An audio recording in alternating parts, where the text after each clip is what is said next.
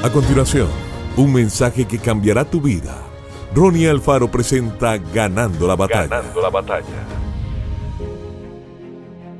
Pero tú aumentarás mis fuerzas como las del búfalo. Seré ungido con aceite fresco. Salmo 92.10. El salmista reconoció a través de sus palabras que necesitaba las fuerzas y unción de Dios para cumplir el propósito que se le había encomendado. Cuando se logra entrar en intimidad con Dios, el Espíritu del Señor llevará a la persona a un nivel de nuevas experiencias. Podrá entender cuál es el designio divino para su vida.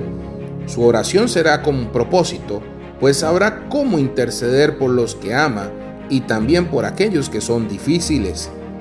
El primer texto que Jesús leyó en la sinagoga de Nazaret después de la unción fue, El Espíritu del Señor está sobre mí, por cuanto me ha ungido para dar buenas nuevas a los pobres.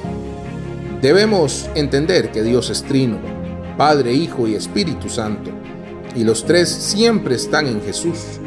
Sabía que para que tener éxito en su misión de redención necesitaba el apoyo del Espíritu Santo. Este vino sobre Jesús después de que fue bautizado y los dos vencieron al adversario. Es solo en el lugar secreto donde podemos renovar nuestra fuerza espiritual y donde la unción del Padre es derramada en nuestras vidas para acarrear su presencia a cada lugar donde nosotros vayamos.